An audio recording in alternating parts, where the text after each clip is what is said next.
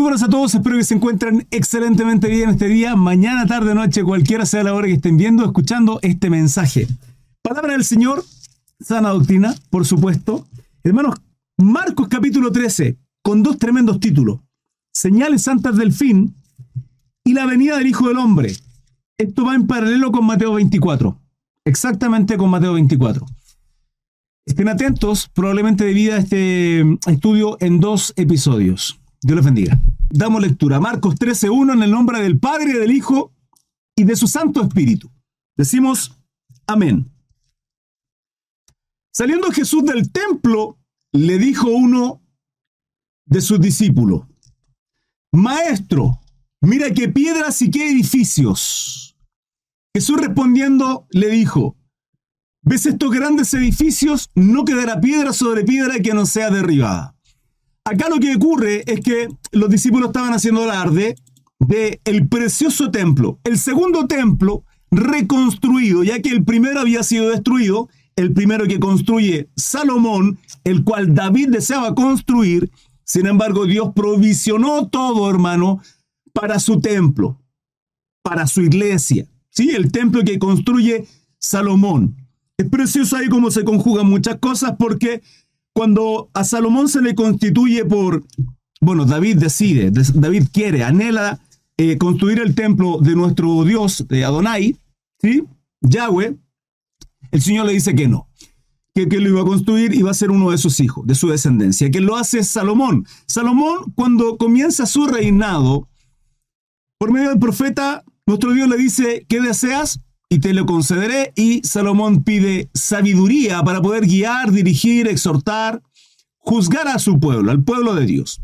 No obstante, él no pide ni riqueza ni poder, que es lo que normalmente todos piden, ¿sí? Todos desearían eso. si yo le pregunto, hermano, ¿qué desearía o qué quiere? Por lo general, la gran mayoría, hermano, no ustedes, ustedes son, por favor, hermanos súper espirituales, pedirían apartarnos del pecado absolutamente. Sin embargo, por lo general todos pedirán, eh, pedirán poder, dinero, riqueza, oro, ¿sí? Lo que normalmente otros, no nosotros, hermano, otros pedirían. Eh, Salomón pidió sabiduría para juzgar al pueblo con rectitud. Y ciertamente Dios le dio mucha sabiduría. La palabra dice que si nosotros pedimos sabiduría, Él nos concede abundantemente. Sabiduría no es conocimiento el conocimiento no aplicado nos hace insensato. El principio de la sabiduría es el temor a Jehová, el temor a Yahweh, nuestro Dios, Adonai. Por lo tanto, yo puedo tener todo el conocimiento, pero si no lo aplico no sirve de nada. Eso me hace un religioso y un legalista. Sin embargo, puedo tener conocimiento y aplicar el conocimiento y eso es sabiduría. Dios nos concede sabiduría y fue concedida a Salomón. Pero fíjense que porque él pide sabiduría y no el resto, Dios le concede mucha riqueza, mucha riqueza. Salomón fue muy rico. Eh, muchas cosas materiales, oro, etc.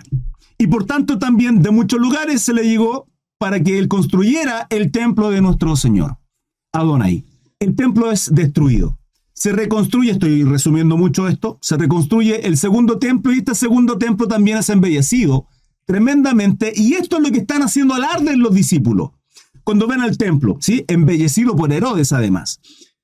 Y el Señor le dice, ¿veis todo esto? No quedará piedra sobre piedra. Hermano, esta profecía, estamos hablando en el año 30 y algo, 31, 32 aproximadamente, después de Jesucristo. Y él profetiza, él decreta, hermano, era impensado que esto ocurriera. Completa y absolutamente impensado que esto hubiese ocurrido. Vale decir que el templo precioso, el, hermoso templo de Jehová, donde Dios visitaba al hombre una vez al año, fuera destruido. Y esto ocurrió en el año 70, después de Jesucristo.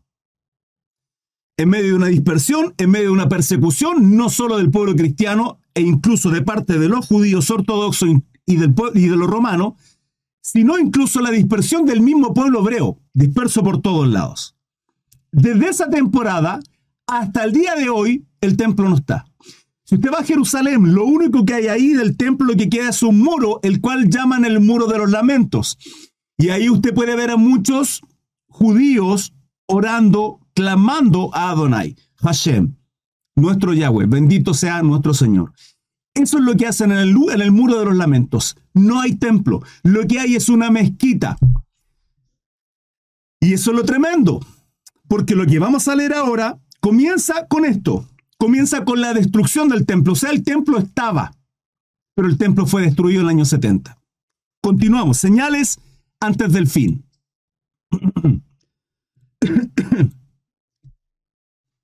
y se sentó en el monte de los olivos, esto es enfrente, y que desde enfrente del monte de los olivos se ve el templo. Eh, frente al templo. Y Pedro, Jacobo y Juan y Andrés preguntaron aparte. Dinos, dice. Permiso, hermanos.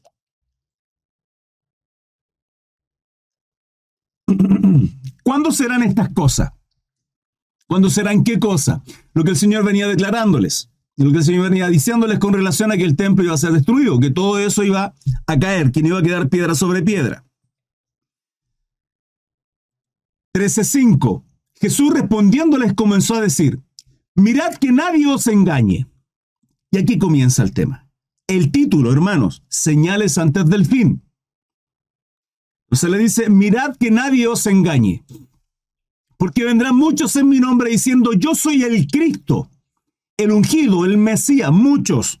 Hermano, a la fecha muchos han hecho, se han hecho pasar diciendo que son Jesucristo, muchos. De hecho, hace poco apareció han aparecido dos de los que me han, hermano, de los que yo he, visto. Uno, de hecho, hace videos por acá en TikTok, que dice que es Jehová, que dice que es el Espíritu Santo y que además dice que es Jesucristo. Hay otro en, en Australia que dice que es la encarnación del Mesías. Y además aparentemente tiene una novia y que la novia también tiene revelaciones de no sé qué, hermano. Bueno, vuelvo atrás. Mirad que nadie os engañe, porque vendrán muchos en mi nombre diciendo yo soy el Cristo y engañará a muchos, hermano. Si eso es lo terrible.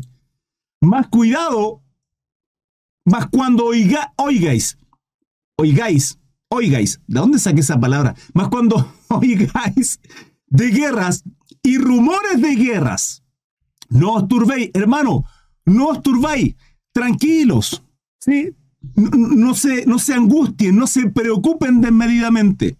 No se preocupe, ocúpese. En la oración, en el ayuno, en la lectura de la palabra, en adorar a nuestro Dios. No os turbéis porque es necesario que suceda así. ¿Por qué? ¿Por qué es necesario que suceda todo esto? Guerra y rumores de guerra, ya lo iremos viendo. Pero aún no es el fin. Aún no es el fin, hermano. Seguimos. 13.8. Porque se levantará nación contra nación y reino contra reino. Y habrá terremotos en muchos lugares y habrá hambres y alborotos. Principios de dolores son estos. Todo esto, hermano, todo lo que tiene que ver con guerras, rumores de guerras, nación contra nación, pueblo contra pueblo, reino contra reino, terremotos en muchos lugares, hambrunas, peste, alboroto, todo esto es principio de dolores. Ahora usted me podrá decir, hermano Cris, entiendo, pero ¿cuándo es este tiempo? Porque tal vez hace 30 años atrás, hace 40. Claro, uno puede decir guerra, eh, hermano, guerra viene desde Caín y Abel, la guerra. O sea, eh, eh, el que se levante una nación contra otra nación, ¿sí? los israelitas contra los ismaelitas, por ejemplo, uno entiende que toda la... Sí, está bien, pero si uno hace estadísticamente una investigación, nos daremos cuenta que solo en el último siglo, vale decir, en un periodo de 100 años y un poquito más, desde, desde hoy hacia atrás, han habido casi tres guerras mundiales. O sea, la envergadura que significan tres guerras mundiales es tremendo. No estamos hablando solo de guerras y. No, no, no, sino de guerras mundiales. Han habido dos y estamos eh, a las puertas, hermano, a un solo botón de que ocurra una tercera guerra mundial. Esto es tremendo. Solo los últimos 100 años. Y hay que considerarlo porque se vendrán muchos más indicios de cosas en adelante. Con respecto a los terremotos, hermano, Chile es un país tremendamente sísmico. Japón es un país tremendamente sísmico. Sin embargo, del 2010 a la fecha, los terremotos en Chile han aumentado de una manera tremenda. Sismos siempre han habido, pero han habido este último año bastante. Y no solo en Chile, hermano. Han habido terremotos en lugares donde jamás en la historia han habido. Estadísticamente los terremotos se han disparado en muchos lugares del mundo en donde no habían terremotos, hermanos. Entonces estamos hablando de estadística. Esto es lo que es la palabra de Dios, lo comparamos con estadísticas que hemos, que, hemos vivido, que estamos viviendo, países, hermanos, que no tienen una construcción en base a normas sísmicas. No así Chile. el, tipo de construcción que hay en Chile tiene que ser en base a normas antisísmicas, tanto en radier, fundamentos, cimientos, cadenas y un montón de cosas por lo mismo. Hay países que se vinieron abajo, hermano, tremendamente, porque como no son países sísmicos, no tienen tales normas, y fue un desastre tremendo. Estadísticamente, hermano, esto, esto, eh, en los últimos 100 años se ha disparado. En los últimos 100 años. Pero dice la palabra, esto es principio de dolores. ¿Por qué principio de dolores? Porque hermano, así como cuando una mujer va a dar a luz en un parto, hay dolores de parto, dice la palabra, a estos dolores se refiere. ¿Dar a luz qué? ¿El parto a qué? ¿Qué alumbramiento va a ocurrir? Sigamos, hermanos. Luego dice Marcos 13:9, pero mirad por vosotros mismos. Atentos, hermanos amados, atentos. Mirad por vosotros mismos. Eh, porque os entregarán a los concilios y en las sinagogas os azotarán y delante de los gobernadores y de reyes os llevarán por causa de mí para testimonio a ellos. Esto ocurrió no solo con nuestro Señor Jesucristo, bendito sea nuestro, nuestro Salvador, sino también con los apóstoles, con los discípulos. Hermanos, entender que el cristianismo no es, lo he dicho muchas veces, no es alfombra roja, no es elogio, es aplauso. El cristianismo no es pétalos de rosa y todo maravilla, miel sobre hojuelas, no es eso, hermano. El cristianismo es dejar nuestra vida por causa de nuestro Señor Jesucristo. Aquel que entregue su vida por causa de mí, dice el Señor, este la hallará. ¿Qué significa eso? Hermanos, que si Cristo nos alcanza, somos salvados, justificados, redimidos por causa de la cruz de nuestro Señor, es para volvernos a traer al origen. ¿Cuál origen? El origen del por cual Dios nos creó, que es adorarle. Y nuestra vida tiene que significar eso. El único significado de nuestra vida en Cristo es adorar a nuestro Dios, glorificarle.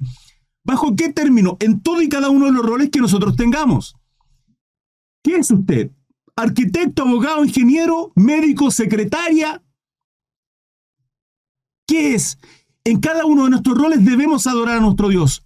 En todos, en todo hermano. No somos cristianos solo en la congregación los domingos.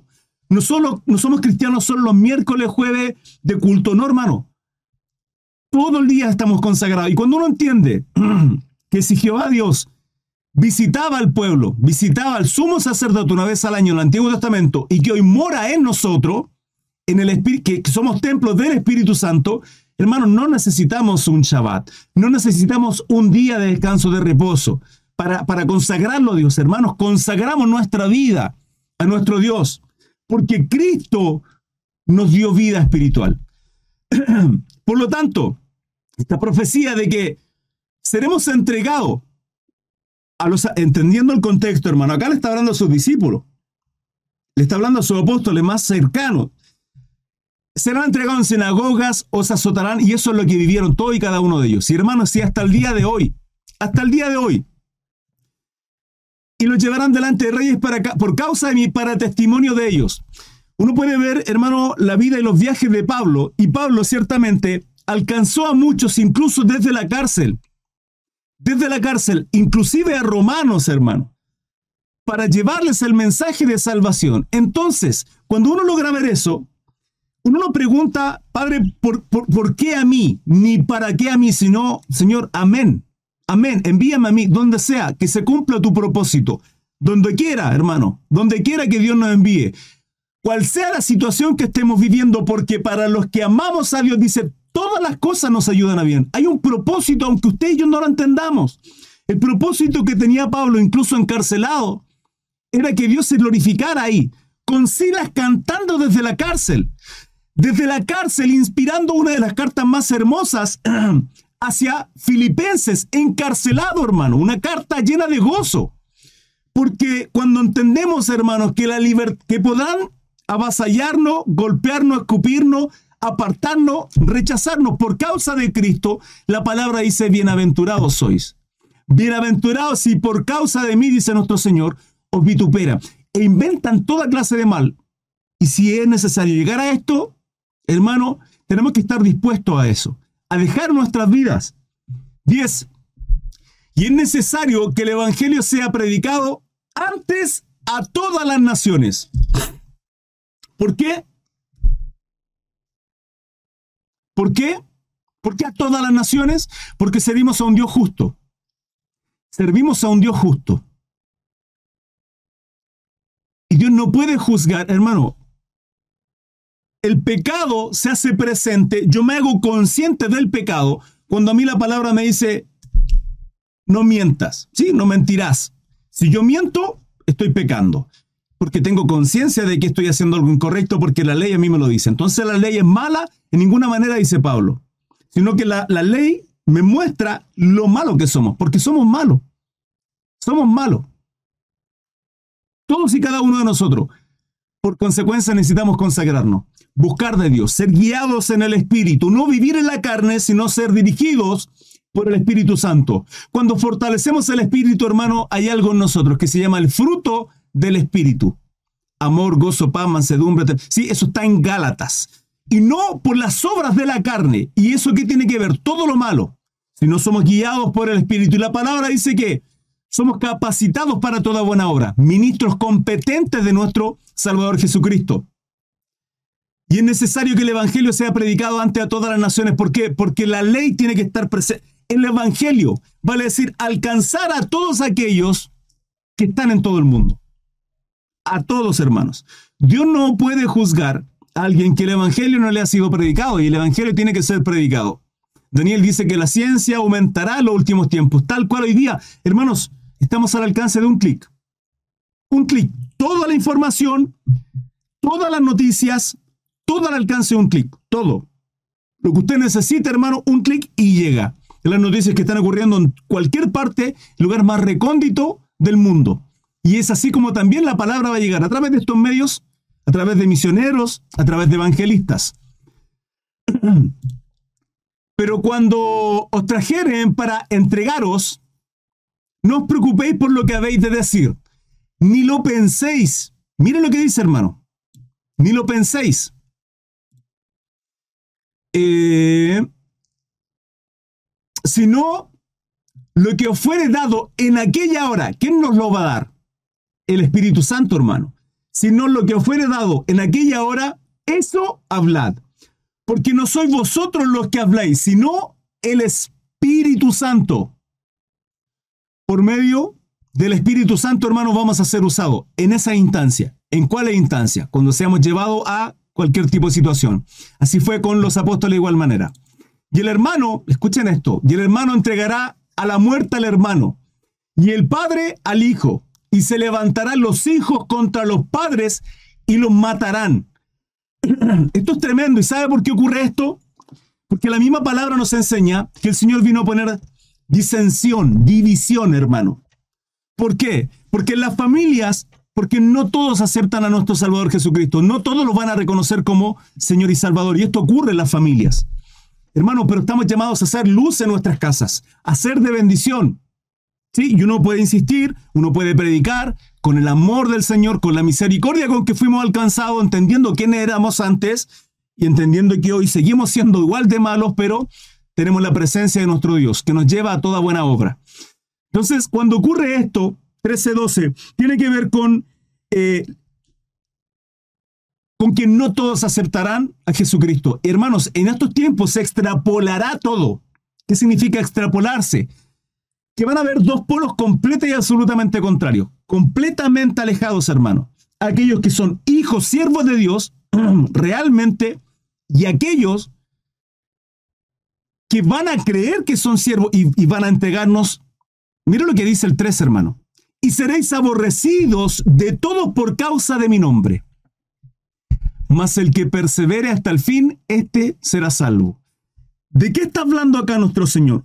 Señales antes del fin. Ese es el contexto. Entonces, ¿qué tenemos que hacer? Perseverar. Perseverar, hermano. 14. Esto es hasta el 23. Pero cuando veáis la abominación desoladora, perdón hermano, pero cuando veáis la abominación desoladora, esto está en Daniel 9, 9, 27, 11, 31 y 12, 11. Daniel 9, 27, 11, 31 y 12, 11. ya le explico qué significa la abominación desoladora. De que habló el profeta Daniel, puesta donde no debe estar el que le entienda, entonces los que estén en Judea huyan a los montes. El que esté en la azotea no descienda a la casa ni entre para tomar algo de su casa. Miren, quiero, creo, creo que, bueno, voy a seguir, voy a seguir. Y el que esté en el campo no vuelve, no vuelve atrás para tomar su capa. Entonces, en el texto rigor, ¿qué hay que hacer, hermano? Arrancar, le está diciendo acá la gente. ¿sí? Los que estén ahí, dice, arranquen, no vuelvan atrás por ningún motivo. Arranquen. es lo que hay que hacer. 17. Mas hay de las que están en cinta y de las que críen en aquellos días. Orad pues que vuestra huida no sea en invierno Mateo 24 también habla de, día de reposo. Porque aquellos días serán de tribulación. A esto quería llegar. Si nosotros vamos a Mateo, Mateo 24 también habla en el versículo 8 y luego en el 9. Mira lo que dice Mateo 24, 8. Dice, esto será principio de dolores, los cuales mismos están en Isaías 26, 16. Principio de dolores. Todo lo que vimos anteriormente, guerra, rumores de guerra, nación contra nación, ¿sí? peste, terremoto, hambre, todo eso es principio de dolores. Y luego el 9, Mateo 24, 9, dice, entonces os entregarán, entregarán a tribulación y os matarán. Lo mismo que está hablando acá. ¿Por qué es importante entender esto? Porque se tiene que cumplir la semana 70, hermano, de Daniel. La profecía de la semana 70. 70 semanas están escritas en el libro de Daniel. Falta la última semana. La última semana es un periodo de siete años, de los cuales tres años y medio es tribulación y tres años y medio restantes es gran tribulación. Lo que acabamos de ver fueron principios de dolores. Y lo que viene a continuación, lo que viene a continuación es tribulación. Presten atención. Porque en aquellos días serán de tribulación, cual no ha habido desde el principio de la creación que Dios creó hasta este tiempo, ni la habrá. Ya. Aquí habla de tribulación, Marco habla de gran tribulación. Son tres periodos. Dolores de parto, tribulación y gran tribulación.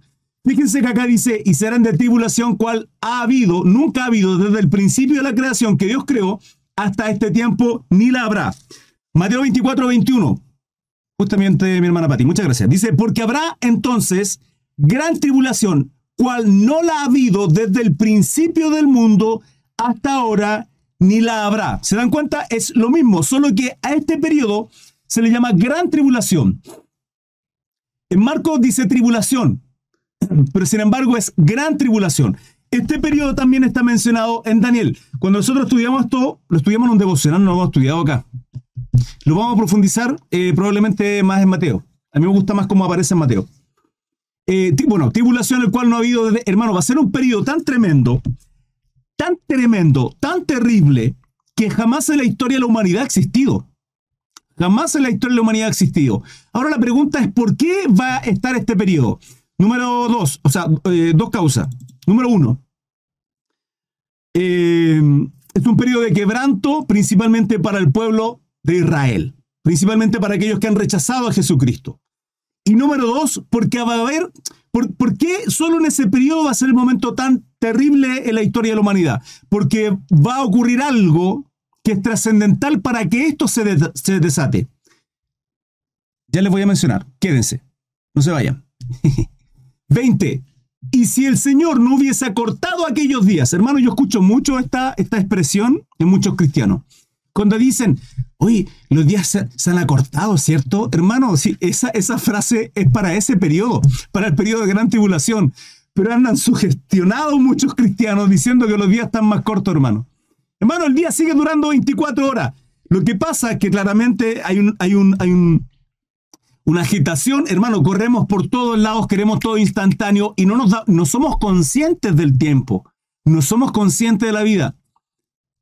¿Cuántas veces, hermanos, en el día nos sentamos quietos a meditar, por ejemplo? ¿Cuántas veces, hermanos? Si con suerte a orar o a leer la Biblia. ¿Cuánto nos, nos quedamos quietos, tal vez? A meditar y a pensar. ¿Cuánto? Andamos corriendo para todos lados. Nuestra cabeza, hermano, full volando todo el rato, constantemente. Entonces cuando dice que los días serán acortados, se refiere a este tiempo de gran tribulación, no a este tiempo. Hermanos, estamos en dolor de parto. Dice, y si no hubiesen sido acortados aquellos días, nadie sería salvo. O sea que en el periodo de gran tribulación va a haber salvación. He ahí su respuesta. He ahí su respuesta. Es importante entender esto, hermano. Más por causa de los escogidos que él escogió, acortó aquellos días. Entonces, si alguno dijere,